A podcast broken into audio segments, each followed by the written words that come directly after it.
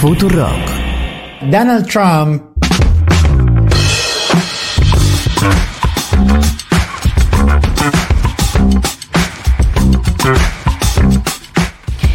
Y te digo que salimos de Fito un poco al ámbito cultural, nos vamos a quedar en realidad en el ámbito cultural. Hay algunas novedades que se vienen porque la semana que viene, digo bien, sí, la semana que viene, hasta el 21 de agosto, eh, va a haber inscripción en la convocatoria al financiamiento de el mecenazgo cultural de la Ciudad de Buenos Aires, es algo que cumple 15 años. Le vamos a preguntar a él, ¿para qué lo voy a contar yo? Él es Enrique Abogadro, ministro de Cultura de la Ciudad de Buenos Aires. Enrique, buenos días. Florencia Halfon te saluda. ¿Cómo te va? Buen día, Florencia, ¿cómo estás? Eh, sí, efectivamente, muy contentos porque abrió una nueva convocatoria de mecenazgo, que es un programa que desde hace ya 15 años viene acompañando a todo tipo de proyectos culturales, a la cultura independiente de la ciudad de Buenos Aires, con un apoyo económico muy contundente y es uno de los pilares de justamente el desarrollo cultural en nuestra ciudad. Hay una infinita cantidad de proyectos que año a año reciben este apoyo eh, de distintas disciplinas artísticas que les permite llevar adelante todo tipo de proyectos, desde artistas que por ahí recién empiezan y con mecenazgo pueden hacer su primer disco, su primer muestra de arte, a proyectos muy consolidados que a lo largo del tiempo, eh, bueno, gracias a mecenazgo pueden ir desarrollando nuevas, nuevas, este, tener nuevo impacto. Eh, la convocatoria está abriendo el día de hoy, va a estar abierta Ah. hasta el 21 de agosto. Ok. No, perdón, el lunes 7, tenés razón. tenés más. Te- Estoy Tenés- muy tenés- informada yo, ¿eh? Estás más. Y bueno, por suerte, eh, es clave. Pero Claro, el, lunes. 7, el lunes 7, lo pasa que hoy hacemos un evento de lanzamiento a prensa. Por eso Claro. de mi lado. Pero es el lunes 7 a las 10 de la mañana, abre la convocatoria y sigue hasta el 21 de agosto a las 5 de la tarde. Y está dirigida a artistas, a las personas que hacen a la cultura de la ciudad, también a organizaciones culturales sin fin de lucro que pueden inscribirse a esta convocatoria. Y bueno, la verdad es que, ya te digo, para nosotros es un orgullo porque todos los años nos permite estar presentes y acompañando a una enorme cantidad de proyectos. Y recalco eh, la independencia de los proyectos porque más allá de todo el trabajo que hace el Ministerio de Cultura de la ciudad, nos parece clave apoyar todas las expresiones culturales que no, no tienen relación directa con, con el Ministerio de Cultura. Estos proyectos son completamente independientes, cada uno presenta una propuesta, hay un- una selección que hace un comité artístico de esos proyectos y una vez que los proyectos son aprobados pueden ya ser eh, apoyados desde eh, mecenazgo. Todo tipo de eh, propuestas. O sea, vos decías amateur y no tan amateur, pero todo tipo de propuestas artísticas.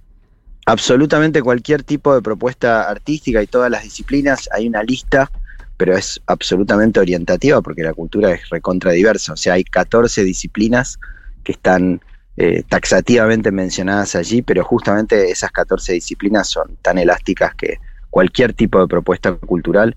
Mira, para mencionarte casos, porque me parece que está bueno como ilustrarlo, eh, empezó ayer la FED, la Feria de Editores, que es un aprovecho y invito, no, no lo organizamos nosotros, es un encuentro independiente de la edición independiente que se hace en el complejo Art Media hasta el domingo. Y están todos los libros de ediciones Futurock, de paso te digo.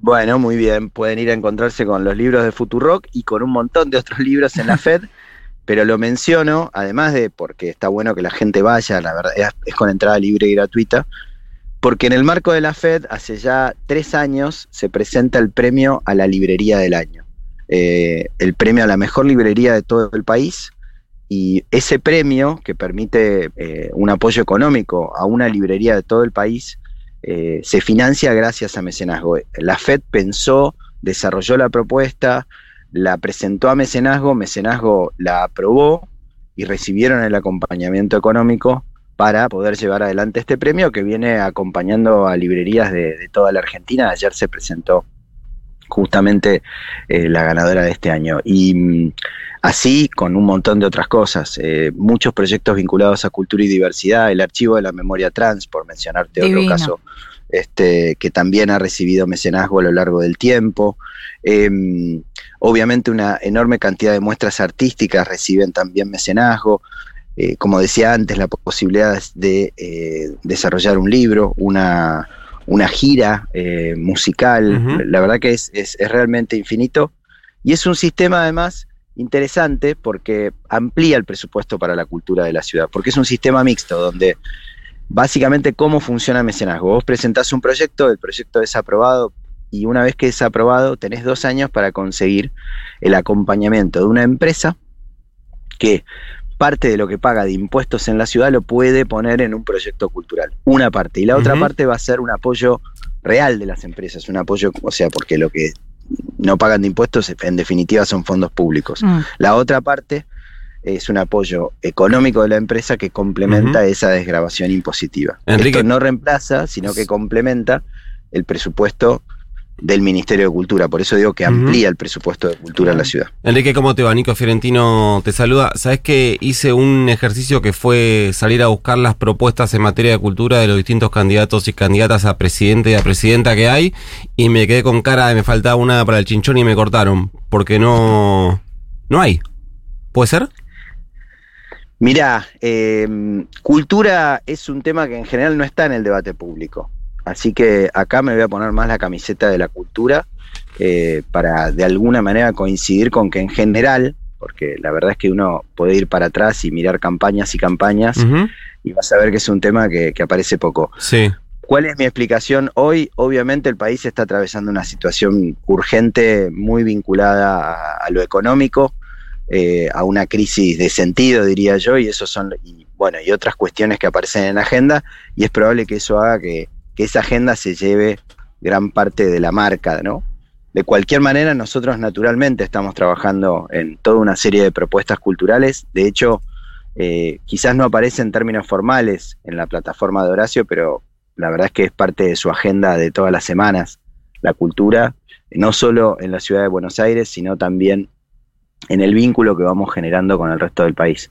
Hay una responsabilidad de nuestro lado al ser la ciudad de todos los argentinos, una ciudad que eligen argentinos, argentinas para venir a vivir, a trabajar, a estudiar, y vienen con, la enorme diversidad cultural que tiene nuestro país, y entonces nuestra responsabilidad a lo largo de estos años siempre fue mantener muy vivo ese vínculo cultural de, de, alguna manera de la cultura argentina en todas sus formas en la ciudad de Buenos Aires. Y por otro lado, eh, para, para frasear parte de la campaña de vamos a hacerlo porque ya lo hicimos, también está de la mano de un compromiso muy claro a lo largo de estos años con la inversión cultural en todos los, frentes, desde lanzar el pase cultural hace ya cinco años, hoy tenés casi 35 mil chicos y chicas de las escuelas públicas con el pase cultural en la mano, es una tarjeta donde reciben plata, esa plata la pueden usar solamente en actividades culturales, pueden ir al cine, al teatro, comprarse un libro, es un programa enormemente progresista en términos de lograr la integración a través de la cultura, que todo el mundo eh, tenga las mismas oportunidades de participar culturalmente. Si sos un chico que va de manera regular a la escuela pública secundaria en la ciudad, tenés plata que solamente podés usar en cultura, o sea, podés participar activamente de la cultura. Desde eso hasta, o sea, hace tres semanas la inauguración del Teatro Alvear, hace dos años el Teatro Cine Teatro El Plata en Mataderos, las nuevas bibliotecas, en fin, ha habido a lo largo de estos años una inversión sostenida en cultura y creo que eso es lo que más habla de, lo que vamos a hacer este, en esa materia, ¿no? Enrique, antes de terminar y sabiendo que el voto es secreto, podés no decirme, pero ¿qué votas en la ciudad de Buenos Aires? Mira, eh, me parece que es tan importante lo que viene, este, que más allá de, mi voto, que lo voy a decir, no tengo ningún problema en decirlo, digamos, pero me parece que lo importante es, por un lado, este año celebramos 40 años de democracia.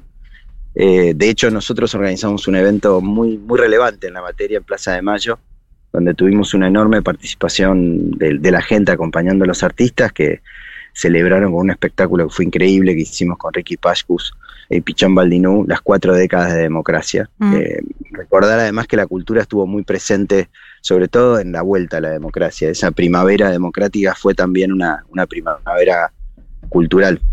Entonces, por delante tenemos eh, no solo una elección general, sino la semana próxima una paso, eh, y creo que lo más importante es celebrar eso, poder elegir y que cada uno elija lo que quiera en libertad, pero poder elegir.